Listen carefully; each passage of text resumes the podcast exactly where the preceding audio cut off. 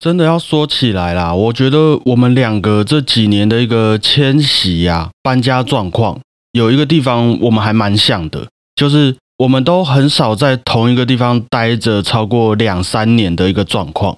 像你在国外进修是几年？你在德国嘛，差不多三年，差不多三年，然后回来之后你就待在南部嘛，对，啊几年？也差不多三年，啊到现在又上来北部嘛，大概一年左右。对，那我也是毕业之后先待在北部，啊，后来到了南部也差不多三年，然后又现在回到了北部。其实我们也都一直在搬家，然后一直在适应许多不同的生活机能还有形态，经历也是蛮丰富的。这个租房子啊，或者是生活习惯的经历，真的每个地方都很多惊喜。那你要不要先来分享一下？你觉得在这几年啊，包括你出国回来之后，还不停的搬家，全台湾跑透透的一个人生里面，有哪些台湾城市的经典小吃是你通常会最怀念也最喜欢的？我记得印象很深刻，我刚从德国回来，最怀念的是夜市的那个炸热狗。你是说外面有那个面皮的那个吗？对对对哦，黄色的那个。对，因为我以前看到那个，我就会很想吃，但是那个真的是就几乎一整个都是垃圾食物。没有错。对，然后在国外又没有卖那种东西。那除了这个热狗以外啊，有没有一些是像譬如说你在北部很怀念的南部食物啊，或者你在南部很怀念的北部食物之类的？回来之后我就到南部住了一阵子，嗯，然后在南部，其实我最怀念是北部的大肠面线。北部的大肠面线对我跟你说，南部的大肠面线都偏甜甜的，有点太甜。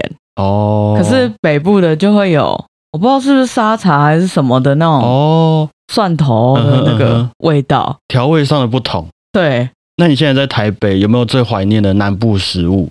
我觉得是那种黑白切。路边摊对，就面店那种黑白切，我就、嗯我记得南部的那种黑白切小菜啊，是我看过最澎湃、最丰盛的。台北可能就只有一些，比如说豆干、海带，然后一些什么肉这样。很基本就对了。对，大概是一个那种小冰箱柜可以装得满。嗯嗯，可是我有一次在屏东还是哪里看到那黑白切啊，是像水果摊一样摆一大桌这样，可能有三十道之类的。就是他们的各式各样的特色都有，都好利的啦。对，不管海鲜的、啊、或者是肉的，什么都可以给你切。讲到我都好饿哦，我还有想到那个台南、高雄都会有那种粉浆蛋饼，啊，这个是我在北部真的比较少看到的。然后还有他们的白糖桂的嗯那一种小吃，虽然现在北部也有，可是我觉得你还是得去南部吃当地的阿嬷阿伯做的白糖桂才是最好吃的。比较有味道。对，哇，这个真的看起来我们对于今天的内容都是有一个十足的把握，就对了啦。那就让我们来开始今天的小胖旅行团吧。出发。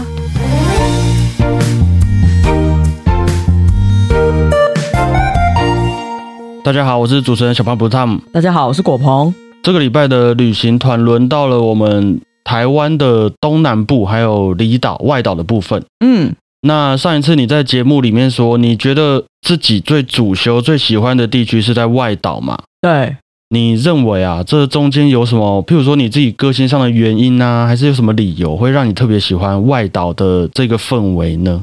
我觉得一直以来我都是比较喜欢海边的。海边派嘛，对对对，嗯哼，呃，我没有不喜欢山上派的人啊。没关系啊，你先继续说啊。对啊，因为我觉得到海边比较，第一个是虫比较少，因为我很害怕。昆虫类，对，然后再来是，我觉得看到海边会有心胸开阔的感觉。因为你的视野都没有被任何的东西阻挡，都是蓝蓝的嘛。对对对，一种一望无际的感觉。那为什么你喜欢的不是譬如说东部海岸啊，或是西部海岸，而是外岛？也没有啊，会觉得那边比较难到，比较能够与世隔绝。哦，把自己丢到一个哎，这边不是台湾本岛的一个地方，这样子这是不是鸵鸟心态？没关系啊。我觉得主要自己有放松到就好了。对啊，对啊，那我就是这么觉得。OK，其实因为今天这三个地区，我真的都觉得很强，东部、南部还有离岛。像是南部的食物，这种他们的文化小吃是真的很厉害嘛，无话可说。对，然后东部的山、东部的海也是真的够漂亮的。那外岛，对，就像你说的，对我们来说会有一种神秘，然后又与世隔绝、先进的感觉。要我真的像你这样选一个，我可能也没有什么办法选得出来啦。那我今天的计划，我是觉得这样子，既然我们都做了两集的小胖旅行团，今天节目的最后啊，你就用我们这两集分享到的一些风景，然后融合一下你自己觉得的我们两个人的喜好，来决定说。今年我们小胖春秋的员工旅游要去哪里旅行？就这个旅行的地区，就让你来决定，这样子不错吗？不错哎，可是好像要开放出国嘞，还是我们在做其他集？没有，我就是规划只有台湾地区而已。好好好，那我来规划一下。那待会就今天这集结束，结合上个礼拜的，然后你来决定说今年的员工旅游你想要去哪里？安内，好好，那我们就直接进入今天的主题吧。就先来个东部的景点，来吧，果鹏，你为大家带来的是哪个地方的旅游行程呢？好，我要为大家带来的是台东的鹿野高台，是热气球的那个鹿野高台。对对对，我一直很想去那个地方，可是我真的没有去过。我觉得应该每个人都要去看一次，每个台湾人这辈子都要去看一次。对，你会觉得很有希望、很感动的感觉。因为那个很大，然后你站在下面，你就会觉得很渺小。你在说热气球吗？对。哦。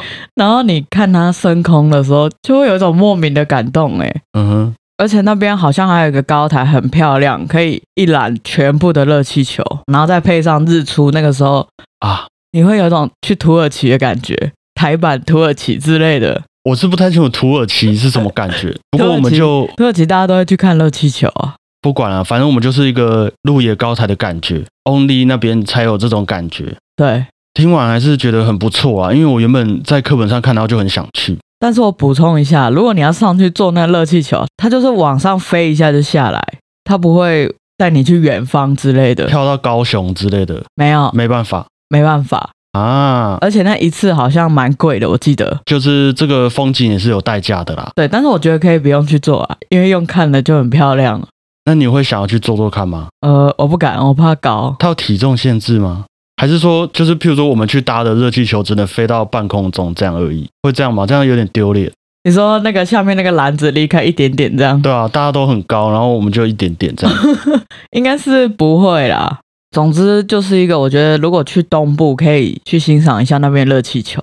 OK。那我安排的东部景点是花莲封冰箱的石梯坪哦，我好像就是看热气球那一次也有去到石梯坪，刚好也有路过这里就对了。对，这个地方和我上礼拜说的一些我对于旅游的观点有一点出入啦，因为上次我是说我喜欢有很多备案或是可以方便照顾到大家的地方嘛。嗯，那就是我那个时候去石梯坪的时候是基本上。你只能运用民宿给你的东西在那边生活的，不然就是你要开车好一段路啊，自己想办法去找到买东西，当地的一些小卖部之类的。对，为什么我还会想要推荐这里呢？因为这边也是真的让我感到很像是难得能够认知到自己是身为大自然的一份子的那种感觉。我自己是很难忘啦，因为石梯坪是在花莲的海岸边，对，那你面对着海。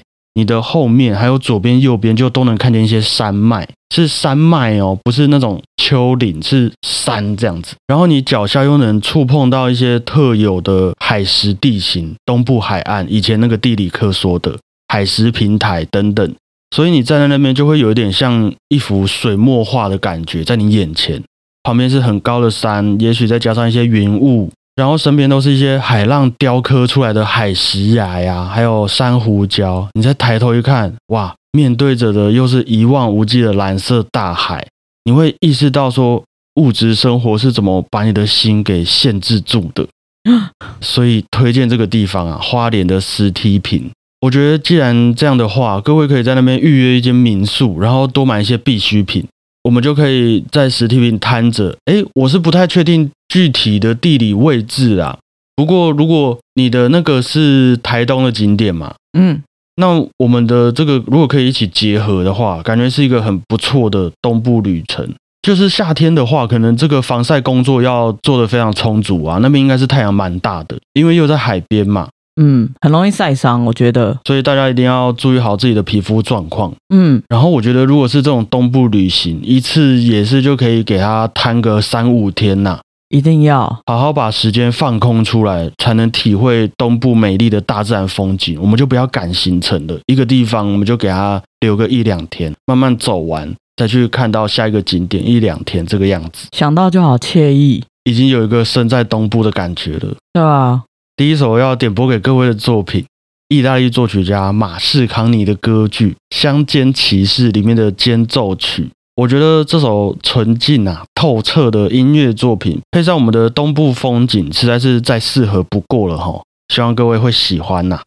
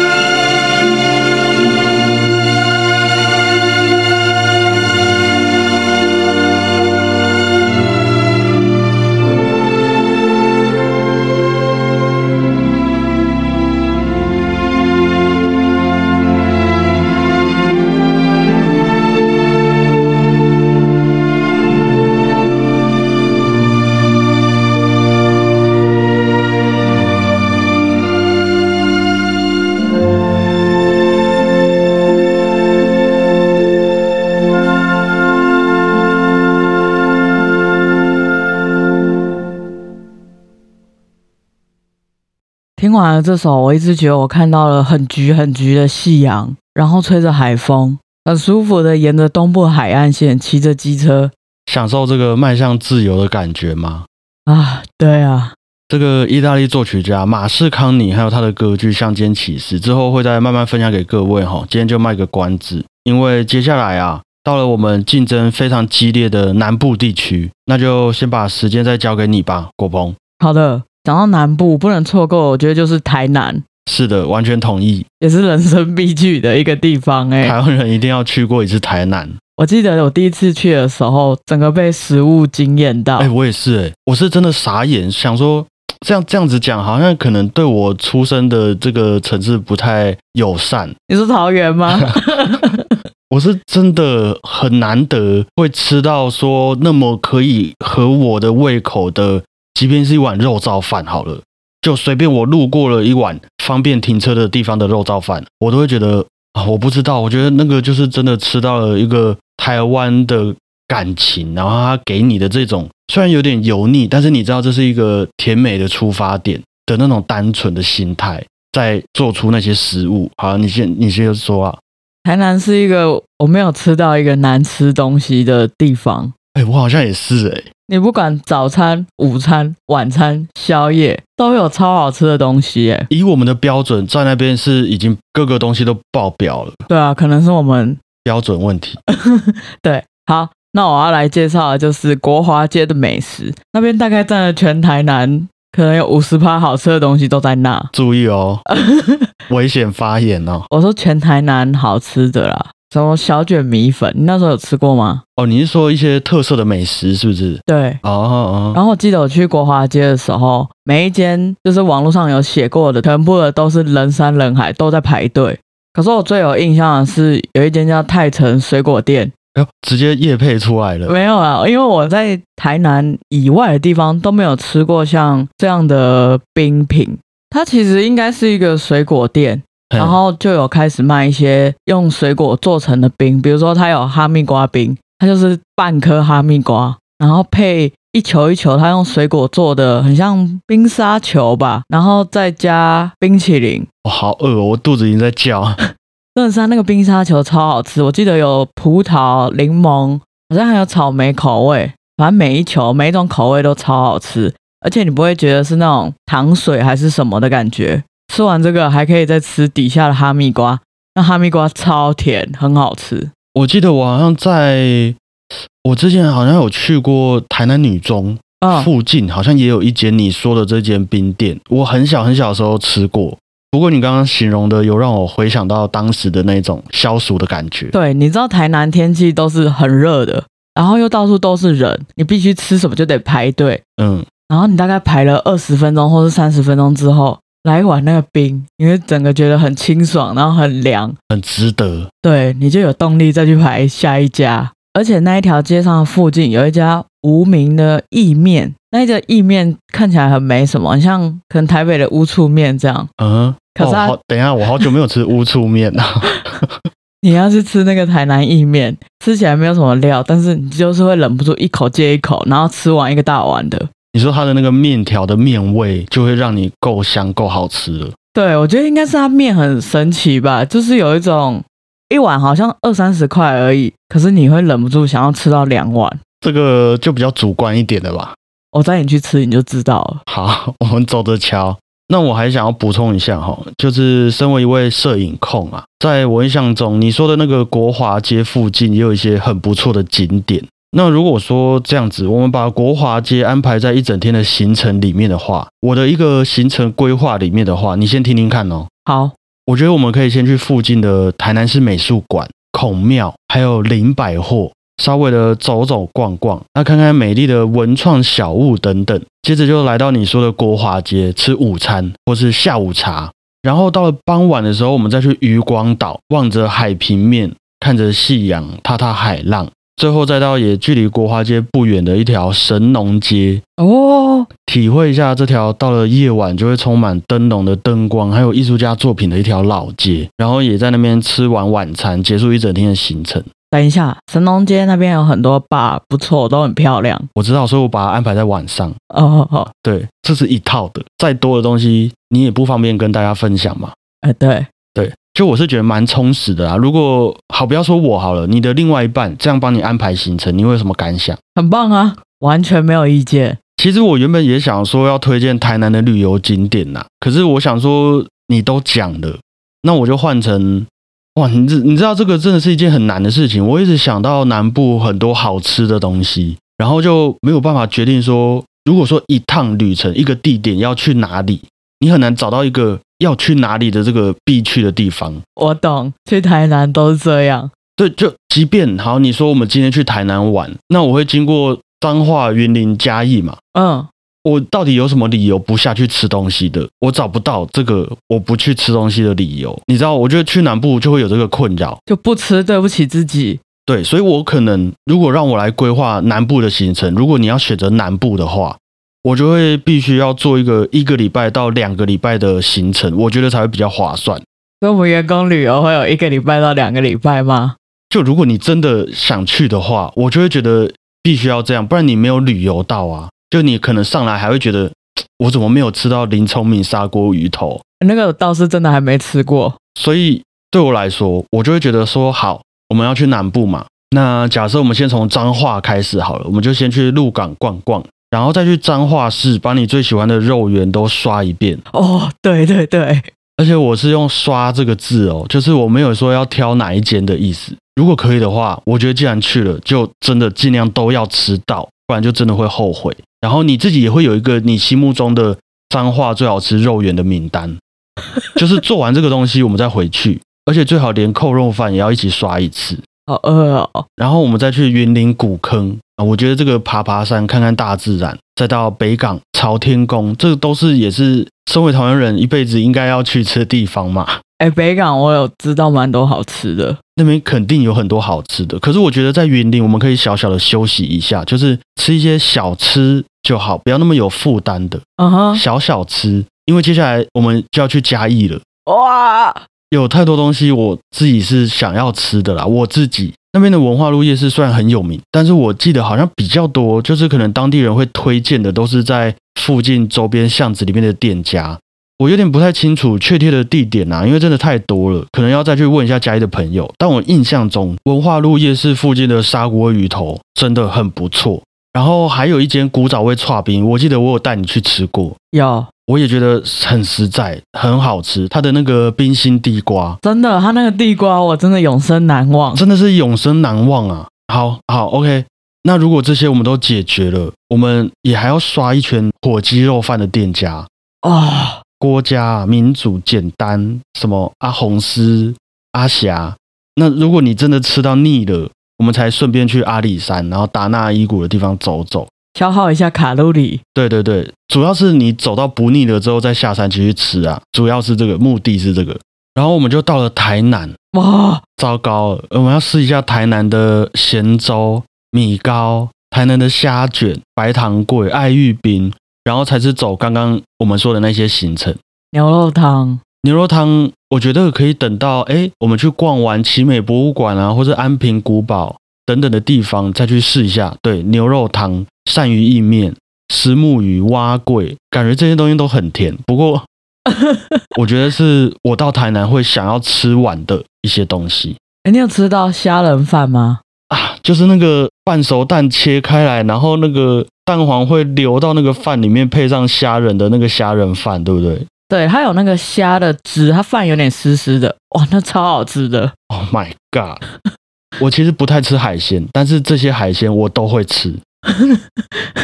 好，然后我们就到了高雄啊。基本我觉得要试过的食物种类和台南有点类似，不过我觉得可以注意一下的是，高雄有许多牛肉面，还有粉圆冰，是让我蛮意外好吃的。可以多增加这两类，注意一下。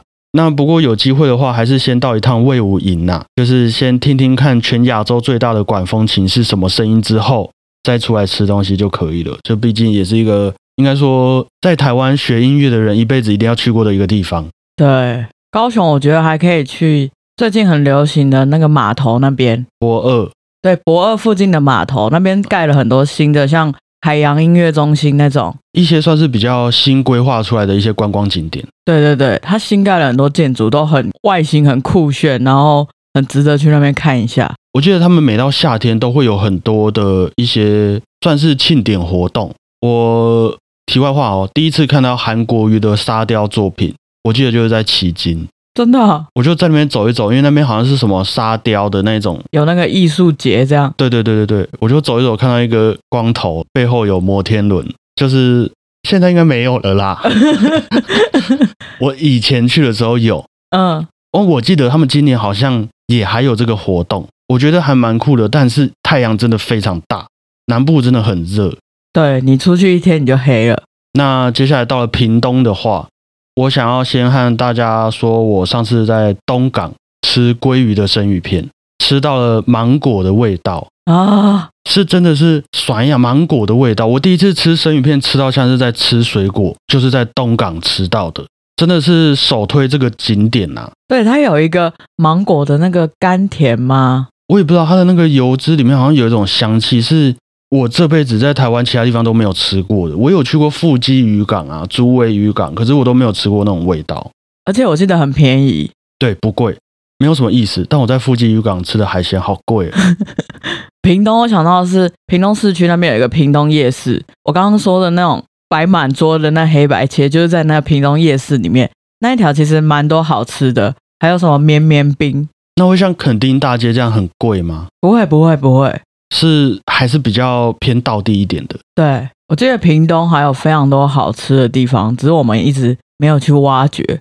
我觉得下一趟旅程也是一个很好的开发地。就如果你最后选择这个南部的话，我们就应该要去踩点这些地方。没错。那这样一路下来啊，除了我们的身体可能会蛮有负担的以外，这样子的行程你还满意吗？很满意啊。接下来要点播的是法国作曲家古诺融合巴哈的 C 大调前奏曲所创作出来的《圣母颂》。这部作品虽然对我们来说非常的有名，在好多地方都有听过，但其实古诺一开始，我觉得他算是在休闲的时间当中创作出这个旋律的。就是这首歌曲并不是他正式的工作内容啦。然后包括这部作品最后叫做《圣母颂》，其实也是一些辗转造成的一个结果。但是也因为这样啊，我会觉得。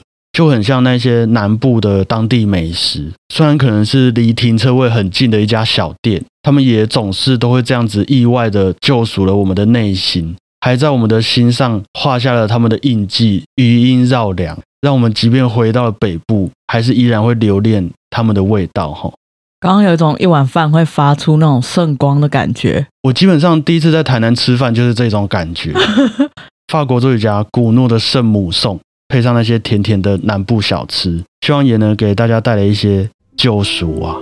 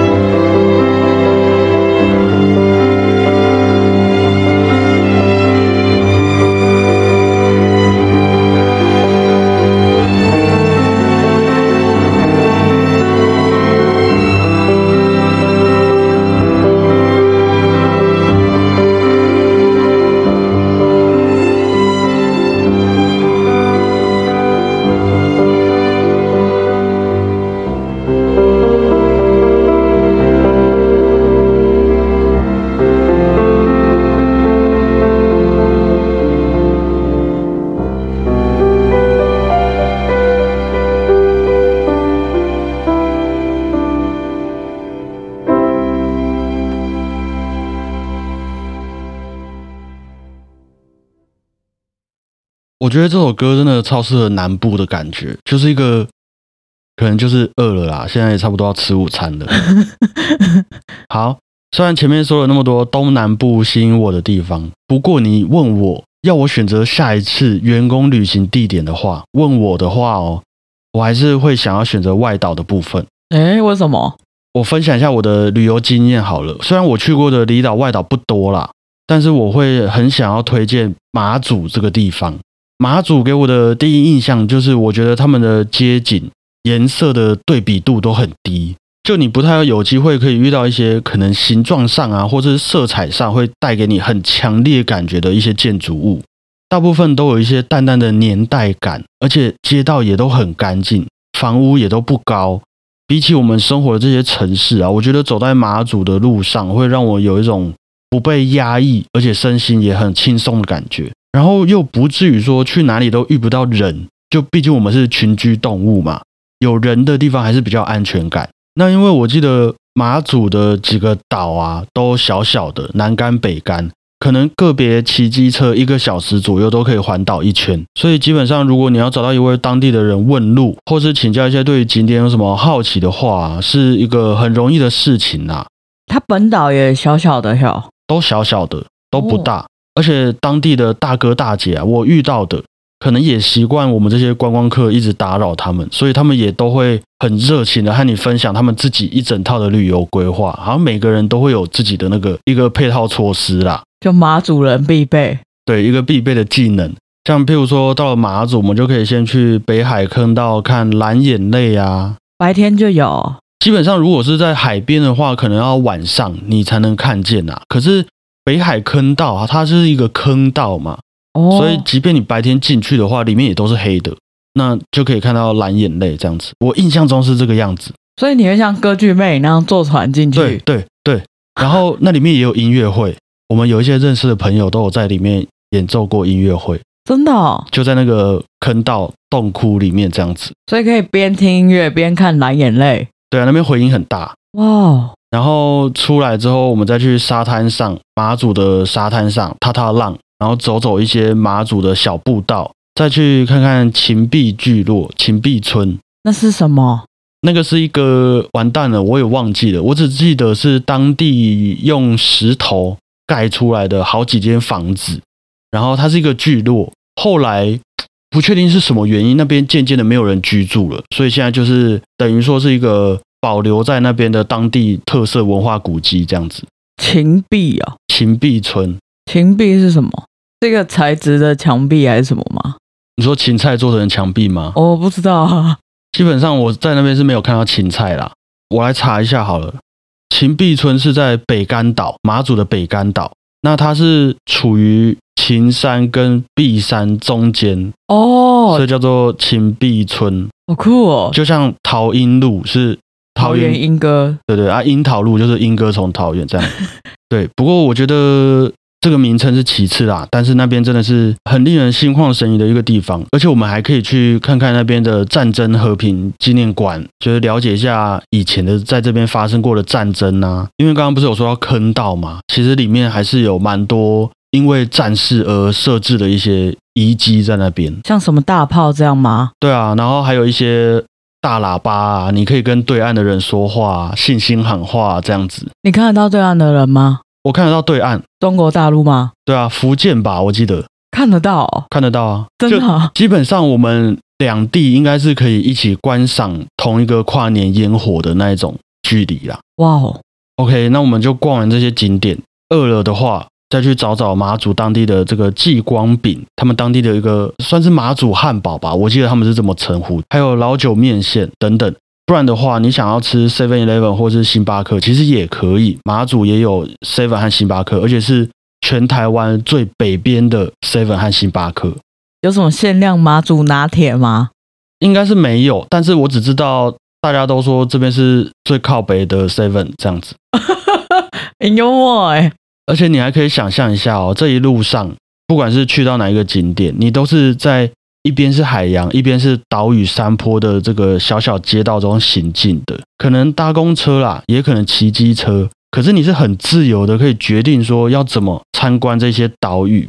那只要你愿意尊重，一起保护当地的文化，注意安全，其实对我们来说就不会有什么限制了。在这个岛上，所以我觉得少数能够让我放下心中的暴戾之气，能够真诚的和自己还有身边朋友相处的一个很神奇的地方，推荐给各位啊。我想推荐外岛部分是小琉球，小琉球，对，你知道怎么去吗？它就在你刚刚所说的吃到芒果味的鲑鱼东港那边搭船。我那时候第一次去的时候，我就很兴奋，因为我蛮爱搭船的。我完全没办法搭船呢、你会晕爆吗？我搭一趟船，像我在马祖，它其实每一个岛跟每个岛中间大概十几分钟的船程，然后我大概就可以晕个半天到一天左右。啊，这么惨啊！对我是这种极度会晕的身体状况，没关系，你继续说，反正你很喜欢搭船。对我蛮喜欢搭船的。OK，然后我们那一天就先到东港，可以吃一点生鱼片干嘛？哇哇，吃完之后你就去搭船，会不会？会会吐，好，那你先不要吃，再搭船。那个船大概搭个十五分钟就到了，很像。那么近哦。嗯，我一开始还以为要搭很久，我很开心，结果搭一下，然后看一看，哎，我就看到小琉球岛了。然后一下船，你就可以先去旁边的免税店逛一下。那边有免税店哦。嗯，哦，对，他有卖一些酒啊，或者是衣服、包包之类的，都很便宜。OK，再来，你就可以前往你住的民宿。我觉得那边的民宿都蛮棒的，每间都有自己的特色。像我之前去的时候，那边还可以泡澡，然后面对海景。泡完澡之后啊，你就可以去走那边的森林步道，还有一个叫美人沟，美人沟。对，跟山猪沟，就是你想象那种原住民的步道，然后有山壁，然后另外一面又是海，我觉得蛮适合在里面走一圈，可以吸收一些分多精。爬完山之后，你就可以去海边开始秋了。大家都会去那边浮潜，如果幸运的话，你可以看到海龟在水里。海龟哦好哦，可怕哦！这个碰到要罚钱呢，对海龟应该也不好啦，对你也不好啦，就是不要碰。对对对，你就远观就好了。嗯，那我觉得，如果有喜欢水上运动的朋友的话，我觉得那边很适合去浮潜。小琉球。对，因为海洋蛮漂亮的，都有规划好，然后浮潜的点又好像不止一个，我记得。其实基本上，我觉得在小琉球就是你去走步道跟海这两个可以一直交替。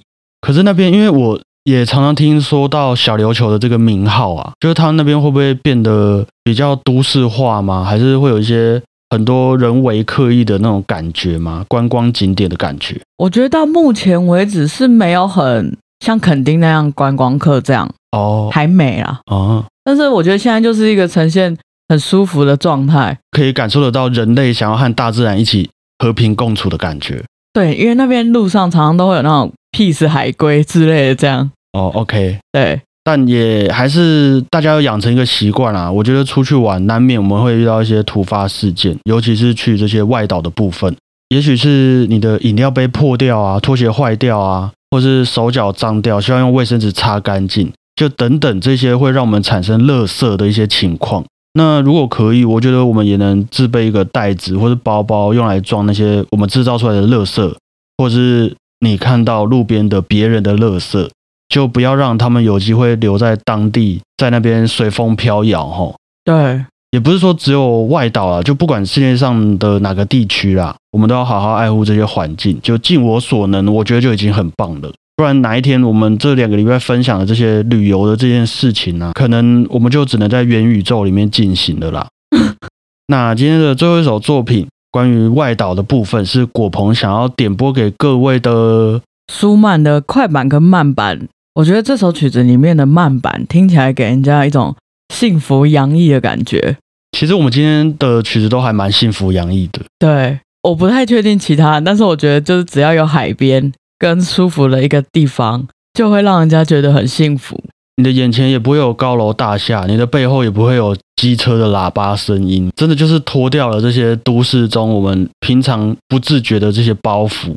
对你就会觉得世界变得很甜美的蓝跟很甜美的粉红色，就像听到这首曲子一样。哦，OK，其实本来这些东西就是美好的，是因为我们的出发点扭曲了，是因为我们的心态变了，所以看待这些事物的心情也都会不太一样。我觉得这个是对我来说啦，出去旅游可以帮我重置这个价值观的一个小小的回馈。